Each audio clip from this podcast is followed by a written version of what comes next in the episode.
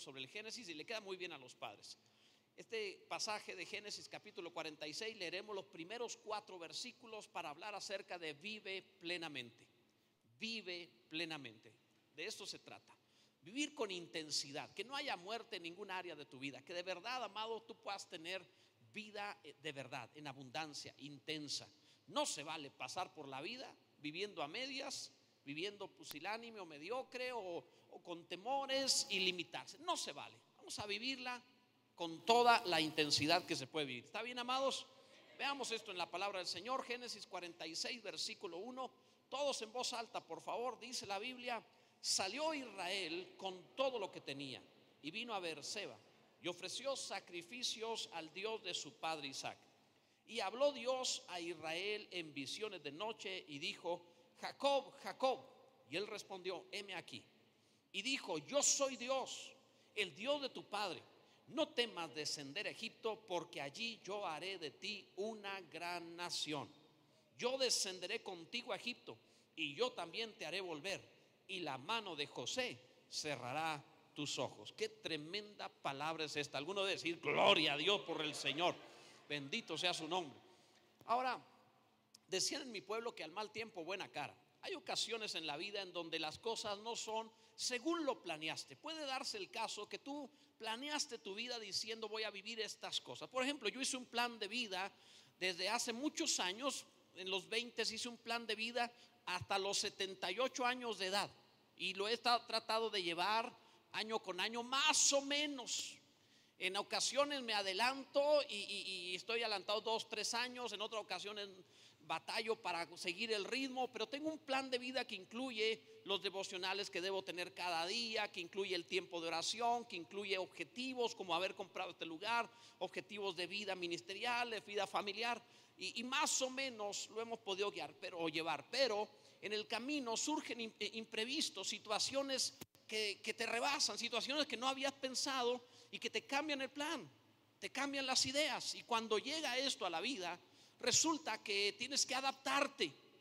De alguna forma tienes que tomar medidas para, sin perder el objetivo final, pues más o menos poner en orden dos, tres cosas y sacar adelante las situaciones no previstas. Y estas situaciones no previstas pueden incluir accidentes, enfermedades, enemistades, problemas, cosas difíciles. La mejor manera de enfrentar esto que te cambie el plan es, como decían, repito, en mi pueblo, al mal tiempo, buena cara. Tienes que tomarlo como dijo aquel profeta este, de, de México, súper famosísimo, Chespirito este, hay que tomarlo por el lado amable. Hay ocasiones donde no te queda otra que estar contento. No te queda otra que tomar una actitud de, está bien, ni modo, lo voy a enfrentar. Y ser feliz. Porque Dios te va a hacer que planes cambien y que planeando la tierra prometida tengas que descender a Egipto. No es un sinónimo de progreso en la Biblia, sino de retraso. Pero aún eso puede ser visto por la mano de Dios para tu bien. Y esto tenemos que aprenderlo. Este capítulo nos habla de eso. ¿Cómo enfrentarlo? Primero que nada encontramos a, Jacob siguiendo sus sueños. Jacob trata de seguir el plan de Abraham y de Isaac, su abuelo y su padre respectivamente, y, trata de estar en la tierra prometida, pero luego es cambiado esto para irse a Egipto. Él jamás esperó que habría de vivir sus últimos años en Egipto. Jamás pensó que sería así, pero va a suceder. Le cambia todo el plan. Es como si todo lo que logró Abraham, todo lo que logró Isaac, se perdiera. Él se va a Egipto fuera de la tierra prometida. Pero Dios está con él y dice, no te preocupes, esto es parte del plan. Nunca pensaste en ello, pero estoy contigo también en esto. Además, no debió ser fácil para un hombre viejo de más de 100 años cambiar su lugar de residencia hacia Egipto Piénsalo. Estás acostumbrado a vivir en tu contexto. ¿No se han fijado que con los años es muy difícil moverte del lugar? Te acostumbras a lo mismo y no quieres, hasta el cojín viejo que tienes no lo quieres cambiar. O sea, se acostumbra el ser humano a eso, ya no quiere mover nada. Pero debes cambiarlo. Una señal de que te estás volviendo viejo es que no quieres cambiar ni la figurita de cerámica que tiene toda la vida contigo. No quieres soltar. Es una forma de saber si alguien se está volviendo viejo. O si se te hace muy fuerte el sonido de un cine, traes problemas, te estás volviendo viejo. Cosas así para darnos una idea, ¿verdad? Pero bueno, el hecho es que Jacob tiene que salir y Dios lo va a alentar, le va a decir que va a estar con él.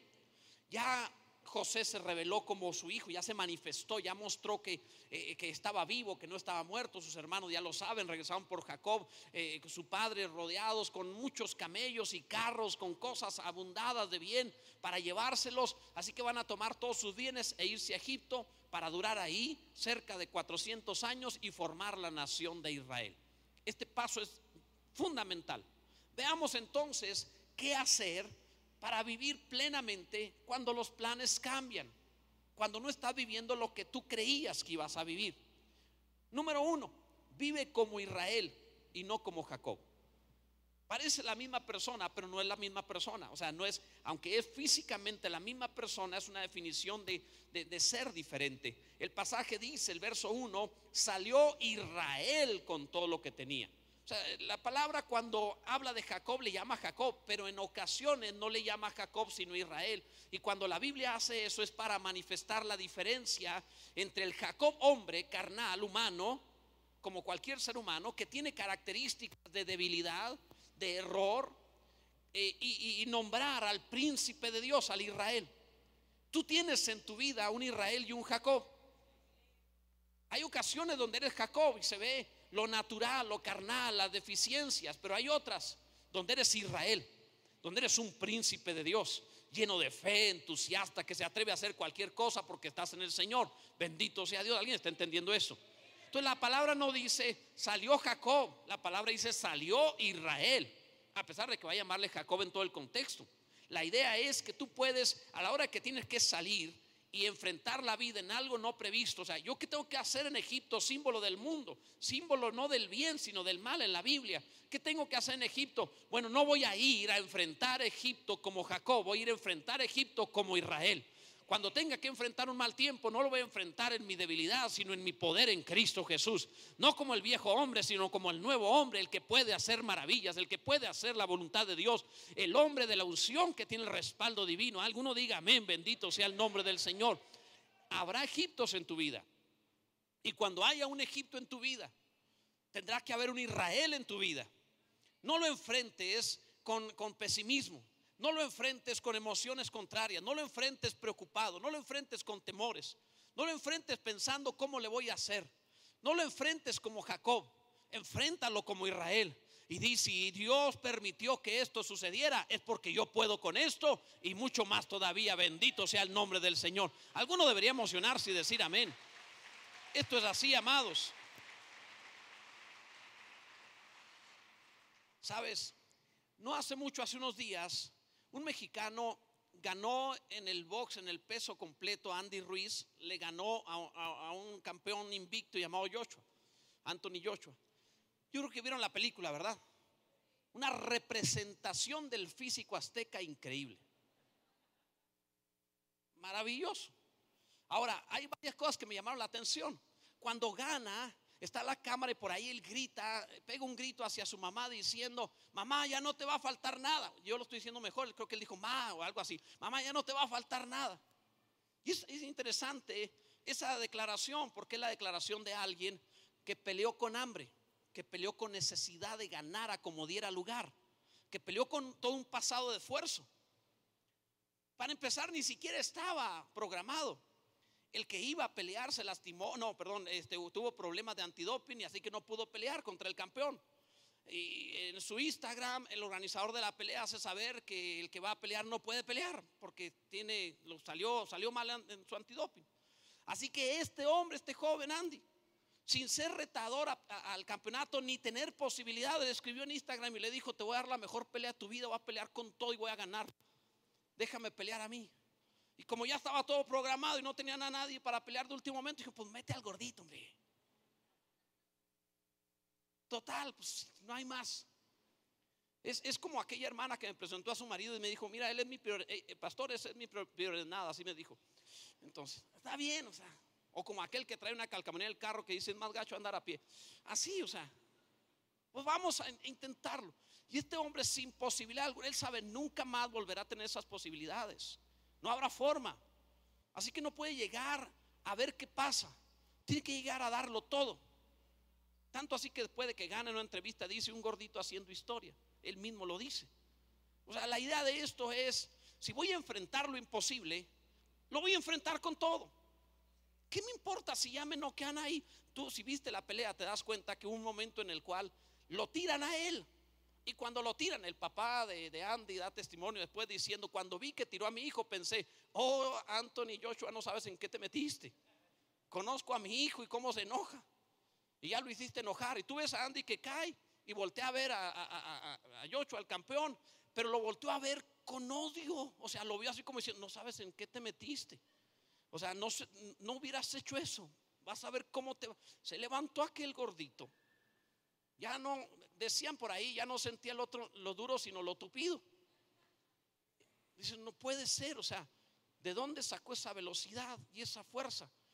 Esto, los, esto sale del, del hambre, de la necesidad, de las ganas de ganar. De estoy enfrentando lo imposible. Es la única oportunidad de mi vida. No lo puedo perder. Así que tengo que ganar a como de lugar.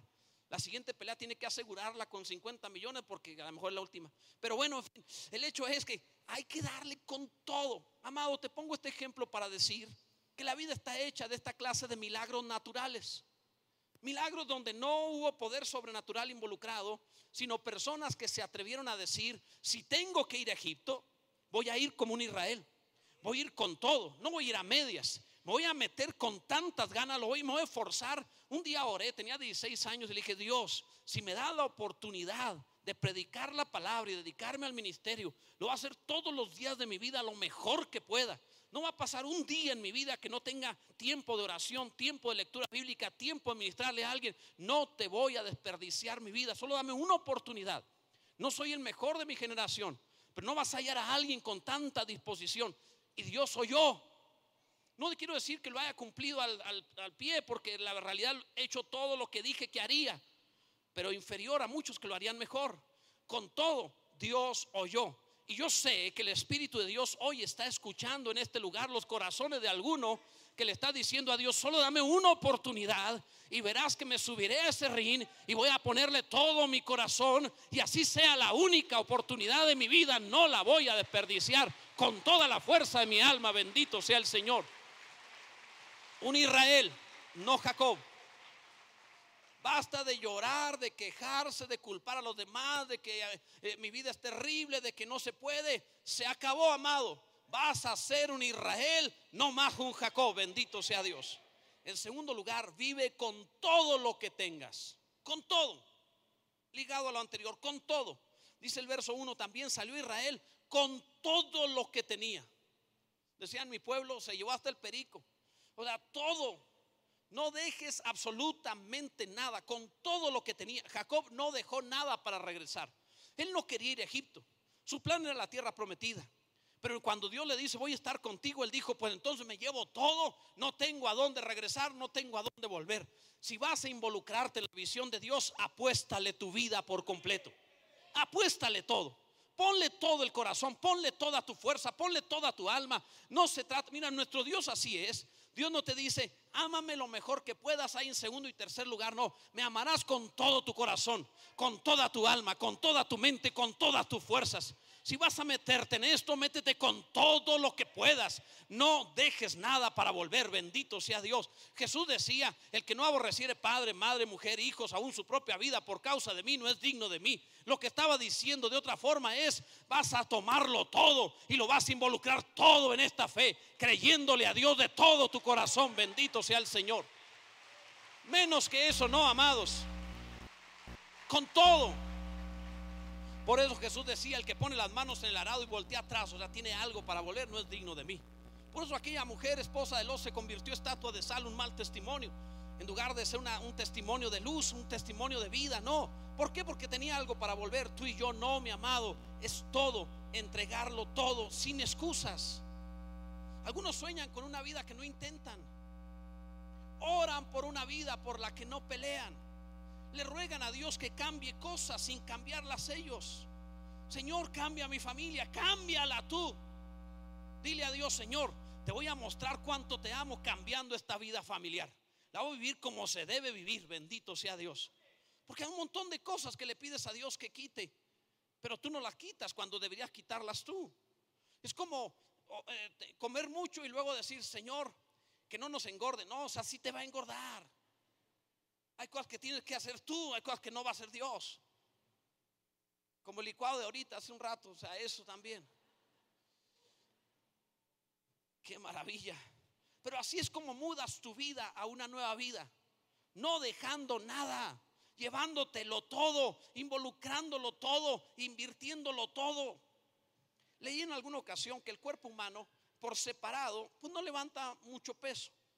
Si hablamos de levantar peso, no, no somos una hormiga, no levantamos tanto peso.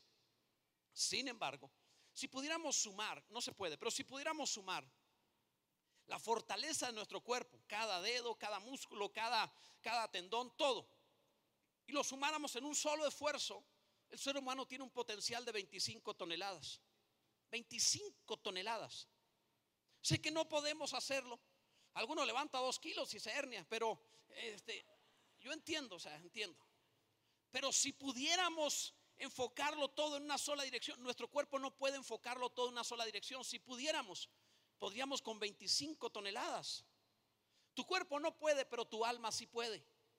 Tu alma sí se puede enfocar en una sola dirección y es tremendamente poderosa.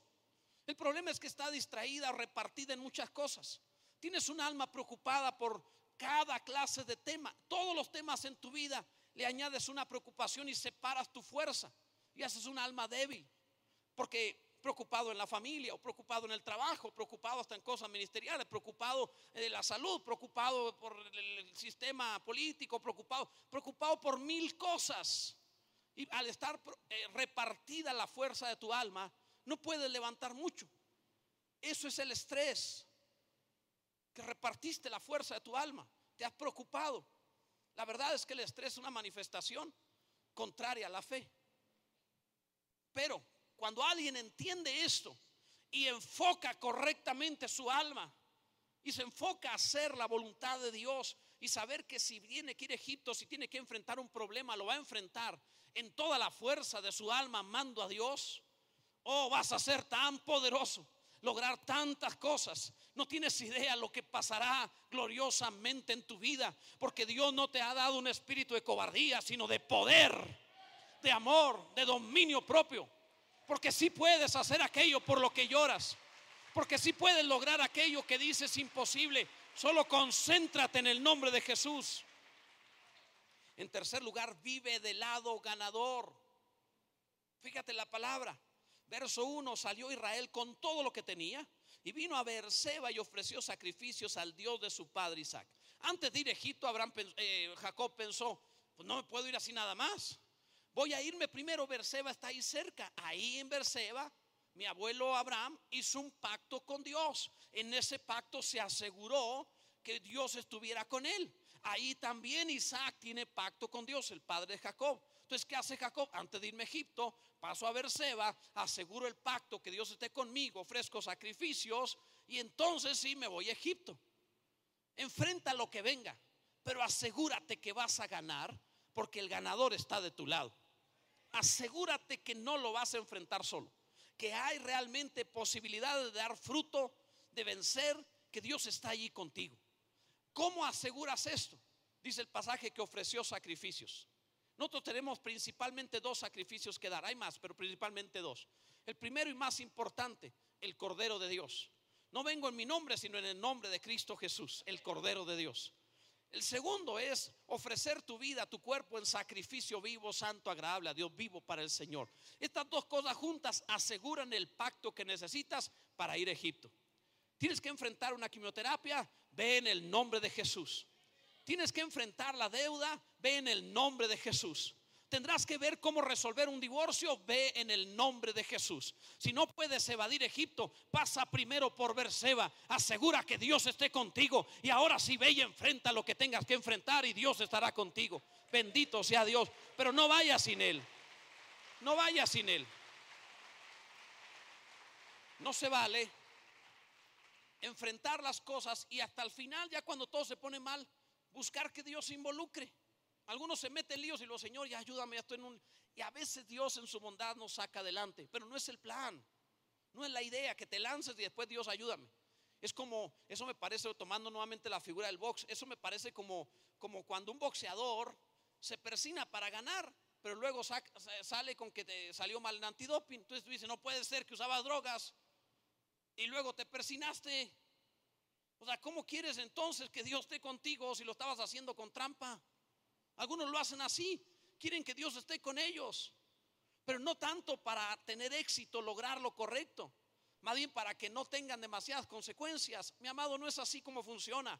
Antes de ir a Egipto, ve primero a Berseba. Antes de enfrentar el problema, ve con el Señor y di, Señor, en el nombre de Jesús, y ahora sí lo enfrentas. Dios estará contigo. Si alguno está entendiendo esto, bendiga a Dios. En cuarto lugar, vives soñando, vives soñando que todo es posible. De verdad, vives soñando que se puede. Mira, el versículo 2 dice, habló Dios a Israel en visiones de noche. No es lo mismo tener sueños que tener visiones de noche. Estos eran sueños, Dios le habló en sueños a, Jacob, pero no le llama sueños. No dice, me le apareció en sueños, dice, le habló en visiones de noche. Eso es diferente. Porque algunos tienen sueños, pero hay otros que Dios le pone una visión. Con esto no te estoy diciendo que a fuerza hagas todo lo que sueñas, porque no es así. A veces me traen unos sueños que dice un hermano, deje de cenar tan pesado. O sea, no es eso lo que estamos diciendo. De, verdad, él no tenía Biblia, tú tienes Biblia, léela, ¿sí? Si no conoces la Biblia, no creo mucho que te hablen sueños, pero bueno, es otra cosa.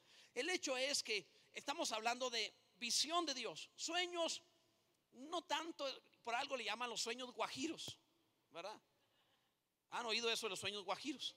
Leyendo un poquito sobre eso, se supone que hay un lugar en Colombia llamado Guajira. Y entonces los guajiros, se decía que había un indio guajiro, un indio de ese lugar, que se enamoró también de una guajira.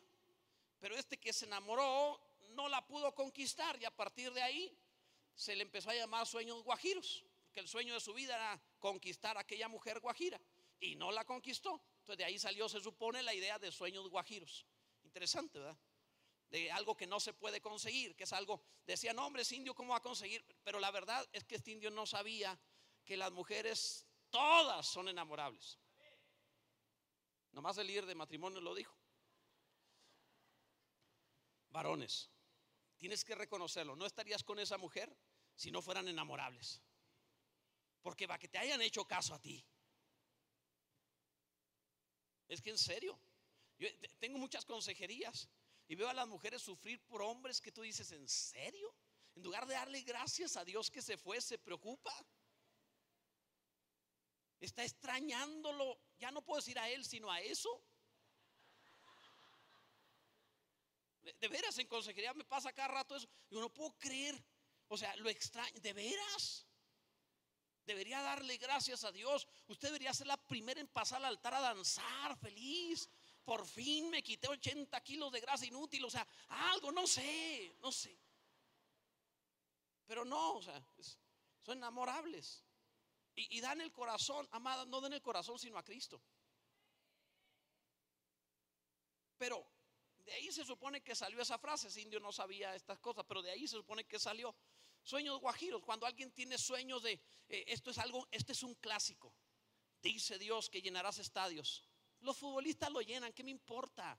Lo que yo quiero es tocar almas, gente que se convierta, gente que venga al conocimiento de Dios, que cambie de vida, que allá en el cielo me los tope y diga, Él fue alguien salvo porque le prediqué el Evangelio. Eso quiero. Lo demás, ¿qué importancia tiene? O sea, sueños guajiros no es tan importante. Pero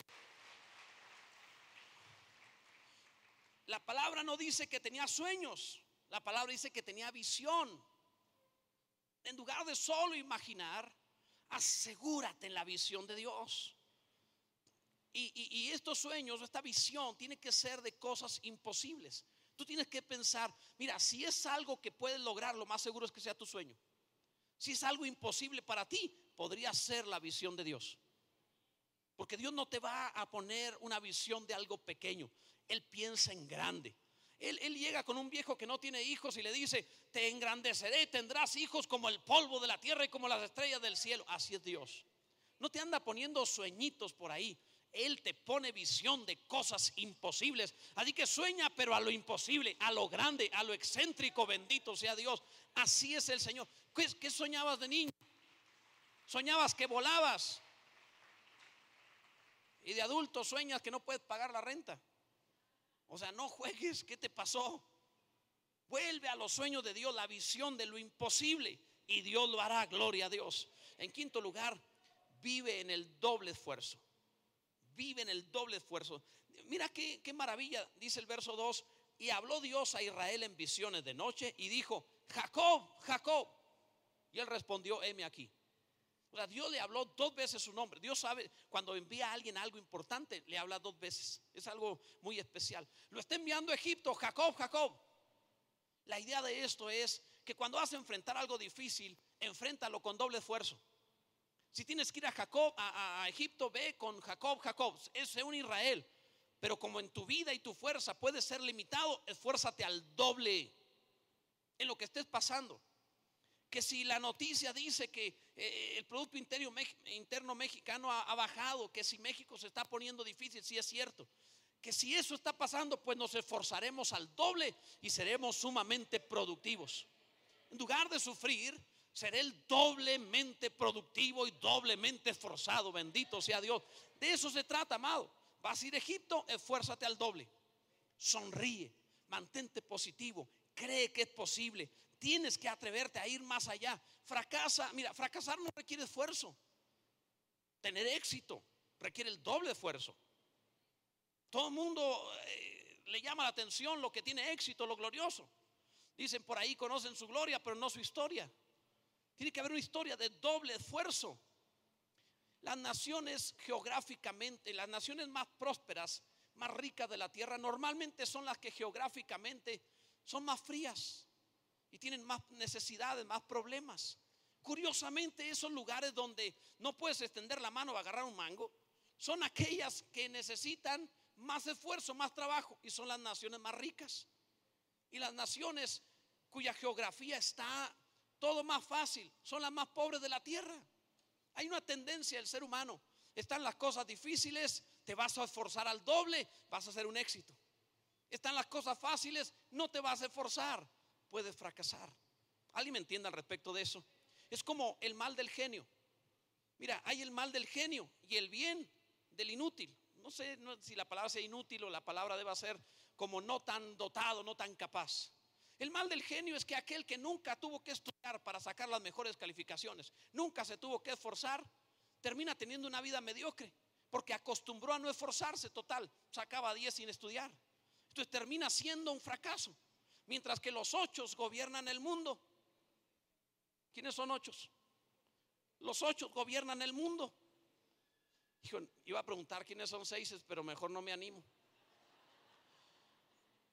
Pero los de calificaciones que tenías que estudiar y esforzarte, ah, saqué un ocho. Terminan gobernando el mundo. ¿Por qué razón? Contratando a los nerds de 10 que, que trabajan para ellos. ¿Cuál es la razón? Todo fue esfuerzo, desarrollaste carácter, desarrollaste entereza, tuviste que hacerlo, tuviste que lograrlo con esfuerzo. Es lo mismo que Dios está haciendo. Jacob, vas a ir a Egipto, pero vas a ir como un Israel. Y cuando seas Jacob, serás Jacob, Jacob, doble esfuerzo. Te vas a esforzar al doble y yo estaré contigo en todo lo que emprendas. Bendito sea Dios. ¿Alguno está entendiendo esto? ¿Alguno está comprendiendo esta importancia? Gloria a Dios. Vive para una obra más grande que tú. En serio, amados, vive para una obra más grande, dice el verso 3. Y dijo, yo soy Dios, el Dios de tu padre. No temas descender a Egipto. Dios se presentó ante Jacob, le dijo, yo soy Dios, el Dios de tu padre.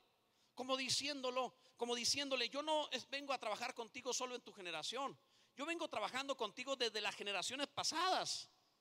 No, no empecé contigo. Empecé antes de que tú existieras. Y tú eres parte de mi plan. Y cuando tú no estés, yo seguiré trabajando. La idea de esto es un Dios generacional que va más allá de ti. No dediques tu vida a una obra que se termine en tus días. Dedícate a una obra que cuando tú te mueras siga adelante. Esto es algo fundamental. Por eso nos involucramos en la iglesia. Porque tiene dos mil años. Antes de que estuviéramos aquí, la iglesia estaba. Cuando salgamos de este mundo, la iglesia seguirá. Por eso predicamos, por eso trabajamos, por eso nos involucramos. Una obra más grande que nosotros. Gloria a Dios. Alguien debería emocionarse. Bendito sea el Señor. Ahora, una vez vi un, video en donde hormigas trataban de cruzar un, río, un arroyito, pero no podían cruzar, entonces empezaron a hacer una especie de puente de hormigas, una arriba de otra, y se agarraban hasta llegar al otro lado, un puente de hormigas, y luego las demás iban pasando por arriba, y algunas se las llevaba el agua. Y el puente terminó muriendo, la mitad de las hormigas que se pusieron de puente terminaron muriendo. Se las llevó el agua. Esta es la mentalidad de alguien que tiene mentalidad de reino así me toque ser el puente entre una generación y otra, y no me tocó llegar al otro lado. Yo tengo una visión de trabajar en una obra más grande que mi vida. Tengo que estar involucrado en algo más grande que yo, que cuando haya pasado se pueda decir un día, aquí estuvimos, servimos también, gloria a Dios, una obra multigeneracional.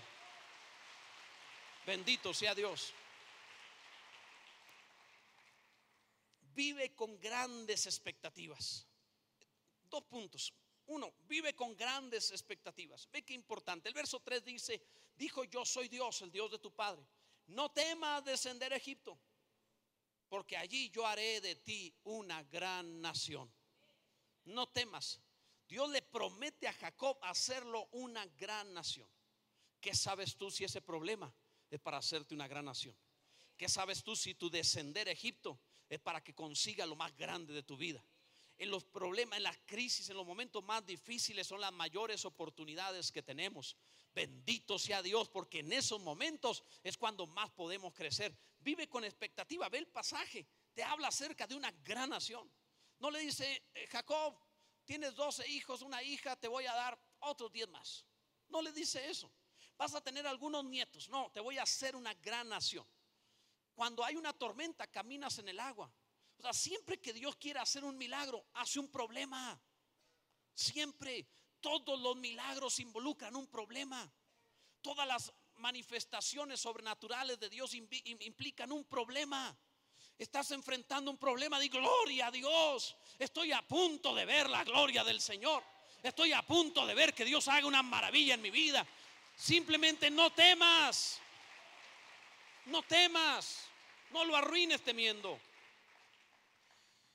No podemos ofender a Dios teniendo sueños pequeños, expectativas cortas. Tú no vas al banco y oigan, necesito sacar un crédito. Mira, aquí está mi estado de cuenta. Si soy solvente, quiero sacar un crédito. ¿Y por cuánto es? No sé, unos cinco pesos. Quiero comprar un lápiz. Esto está, loco porque no, me, no me quite el tiempo. O sea, yo estoy en el área de crédito para cosas importantes. No me esté quitando el tiempo a pedir para un lápiz. Va ahí, cómprelo y déjeme en paz. Es una, es una falta de respeto pararse en un banco para pedir un crédito por un lápiz. No es correcto. Aunque cuentan por ahí de un empresario, alguna vez se los platiqué, que él fue un día y dijo, voy a salir de viaje y necesito 5 mil euros. Aquí traigo mi auto, un Ferrari, y quiero que me lo cuide.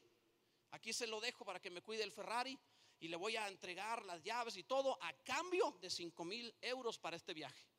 ¿En serio es el, usted está dando de, garantía un Ferrari de tantos miles de euros por 5 mil euros? Sí, claro que sí. Bueno, está bien, le dieron los 5 mil y se fue. Después regresó en 15 días. Aquí están los 5 mil euros este, y más 18 dólares que costó los intereses de esos 15 días, 18 euros. Y toma su carro y dice: Oye, antes de que se vaya, estábamos platicando nosotros: ¿Cómo es posible que usted haga eso? ¿Cómo va a dar un Ferrari en garantía? Por 5 mil euros. No entendemos cómo alguien tan inteligente como usted hace un negocio tan torpe, tan tonto. Y él dijo, conocen un lugar donde te van a garantizar que te cuidan un Ferrari por 18 dólares. Eso es inteligente, ¿verdad?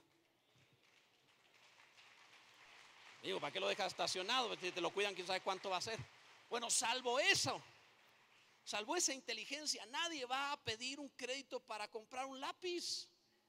Es absurdo, es ridículo. porque es algo que no necesitas un crédito y es una ofensa a una institución bancaria. Te van a decir, ni el trámite vale la pena para ese crédito. Se lo voy a negar porque es muy poco. ¿Me, doy a entender en esto? No puede llegar con Dios lleno de temores a pedirle insignificancias. ¿Sabes quién es Dios? Tú no puedes llegar a decir, Señor, con que se me quite el dolor de cabeza. No, tú di, Señor, quiero 100 años para poder ver a mis hijos, a mis nietos, a mis bisnietos. O sea, llega con cosas que valgan la pena. No te acercaste a un banco por ahí. Te has acercado al Padre de toda gloria. A quien tiene misericordia, dice la palabra, que puede acercarte eh, confiadamente al trono de la gracia y hallar misericordia. Ve con todo, grandes expectativas. Haré de ti una gran nación en octavo lugar, el último punto que quiero tratarte es este. Vive con Dios en todo tiempo. Siempre. No entiendo a veces el cristianismo de algunos que son cristianos en un área y no cristianos en otras. Y no estoy haciendo referencia a que no pueda fallarte algo en la vida porque eh, es imposible que el hombre haga el bien nunca peque, la Biblia lo enseña. Pero de eso a tener apartados cristianos y apartados no cristianos no lo entiendo. Ahora, dice el verso 4, le dijo Dios, yo descenderé contigo a Egipto y yo también te haré volver y la mano de José cerrará tus ojos. Iglesia, ve la palabra, Dios te dice, estaré contigo cuando desciendas y yo estaré contigo cuando te levante otra vez. Estaré contigo cuando tengas que ir a Egipto y estaré contigo cuando se solucione el problema. Yo voy a estar contigo en todas circunstancias. No te voy a dejar, no te voy a desamparar. Te voy a cumplir mi palabra de que no te voy a dejar solo todos los días de tu vida. Aunque desciendas a Egipto, yo voy a descender contigo. Aunque la cosa se ponga mal, yo estaré contigo también ahí. Bendito sea Dios. Y cuando te saque de ahí, saldré contigo de ese lugar. Bendito sea el nombre de Cristo. Oh, alguien adore a Jesús. Vamos, alguno emocionese. Alguien adore de todo su corazón. Gloria a Dios, vivimos con Dios en todo tiempo. Dios no se llama rompas en caso de incendio. Dios se llama yo soy. El eterno presente siempre estará ahí. Yo soy. Cuando Moisés preguntó, ¿quién me envía? Le dijo, yo soy, te envía.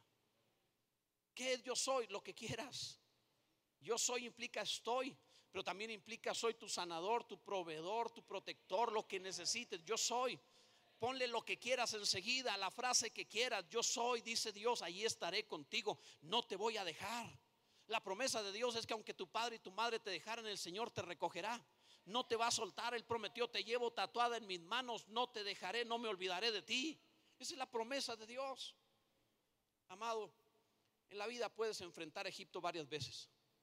Puedes descender a Egipto alguna vez y pensar qué ha pasado con mi vida, dónde está Dios, ahí está contigo también. La promesa es que irá contigo. No te preocupes. No acabaremos mal. No tu vida no terminará mal. Tu vida no terminará mal. Hay un buen plan para ti. Aférrate a la palabra. Solo no tengas temor. Aférrate a la palabra de Dios. ¿En qué forma, pastor? Viviendo plenamente viviendo al máximo, viviendo con todo, poniéndole todo el corazón. Muchas cosas en este mundo son para, para emergencia, para, pero Dios va a estar allí contigo, amado. No te va a dejar, no te va a soltar, bendito sea el Señor. Debo concluir, pero no puedo dejar de o concluir este mensaje sin decirte primero, el hecho de que Dios te dé esta promesa, lo único que te pide es tu confianza. Nada más. No te pide ser mejor que tu prójimo, solo que confíes en Dios. No te promete que tendrás una vida sin problemas, de hecho te promete que enfrentarás problemas. Pero esos problemas no son tales, son necesarios y buenos. Te entrenan, Dios está haciendo campeones para la eternidad. Bien vale la pena. Pero Dios va a estar contigo si te atreves a ser un Israel, a hacer el doble esfuerzo a tener grandes sueños y grandes expectativas, a enfrentarlo con todo lo que puedes, a no dejarte vencer. No sé hasta dónde llegarás, no sé qué cosas sí consigas y qué cosas no, pero estoy convencido que en la cuenta final vas a decir, Dios ha sido fiel. Ponte en pie, por favor, bendito sea Dios. La mejor manera para los padres en este día de celebrar el Día del Padre es que vivan plenamente, vive al máximo, vida de verdad, lo cual no involucra nada malo, porque eso no es vida. Vida que vale la pena vivirse, gloria a Dios. Quiero hacer una invitación, esta vez por los padres y orar por ellos. Todos los que son papás podrían salir de su lugar, venir al frente y me gustaría hacer una oración por cada uno, por ustedes, como una forma de buscar al Señor sobre sus, sus vidas en este día. Vengan hacia acá, por favor.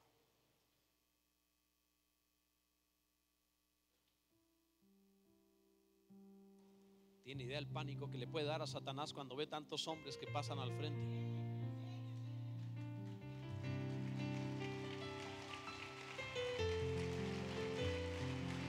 Extiéndanse hacia los lados para que puedan caber. Extiéndanse hacia los lados.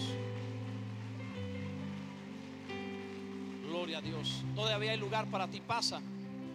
Ven, varón. Esta vez todos los papás, todos los padres. Vayan extendiéndose hacia allá. Si ya no caben, váyanse pasando hacia allá, por favor. Igual a los lados. Bendito sea Dios.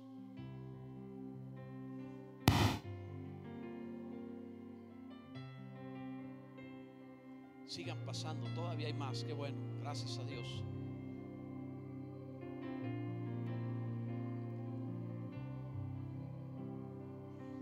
Ustedes representan a Cristo. Le fue dada una semilla para producir vida. Independientemente de la mujer con la que se casaran, iban a tener los hijos que tienen, con otra genética, con otras características según la mujer. Pero ustedes tenían una semilla para dar vida, para producir hijos. En esto son semejantes al Padre. Él da vida, de Él viene la fuente de toda bendición, de toda vida. Ustedes le representan. Por eso, y perdónenme las hermanas dedicar estas palabras solo a ellos, pero por esa razón incluso, cuando un hombre degrada su naturaleza y, va hacia la homosexualidad, se ve mucho más grotesco que una mujer. La razón se debe que tú no representas a la humanidad o a la iglesia, tú representas a Dios y no puedes degradarte. No, no debes degradarte con malas palabras, con malas intenciones, viviendo de una mala manera. O sea, si tú te la crees, si tú de verdad dices, a representar a Dios en mi generación, si te la crees, vas a vivir.